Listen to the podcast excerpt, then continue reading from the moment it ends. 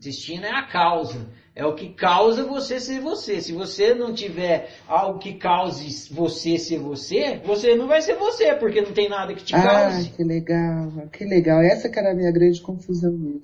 Destino, ele está na sua causa, ele é o seu, digamos assim, vou usar um termo, né? Ele é o seu eu causa, é a causa de você ser você. Ele é o seu eu causa. Hum. E aonde eu vou chegar? Vai ser o desdobramento dessa causa que é você. Se você fizer opções de acordo com essa causa. Porque senão você vai chegar num lugar que vai ser o oposto, vai ser você negando a sua causa, negando o seu destino, negando a sua unicidade.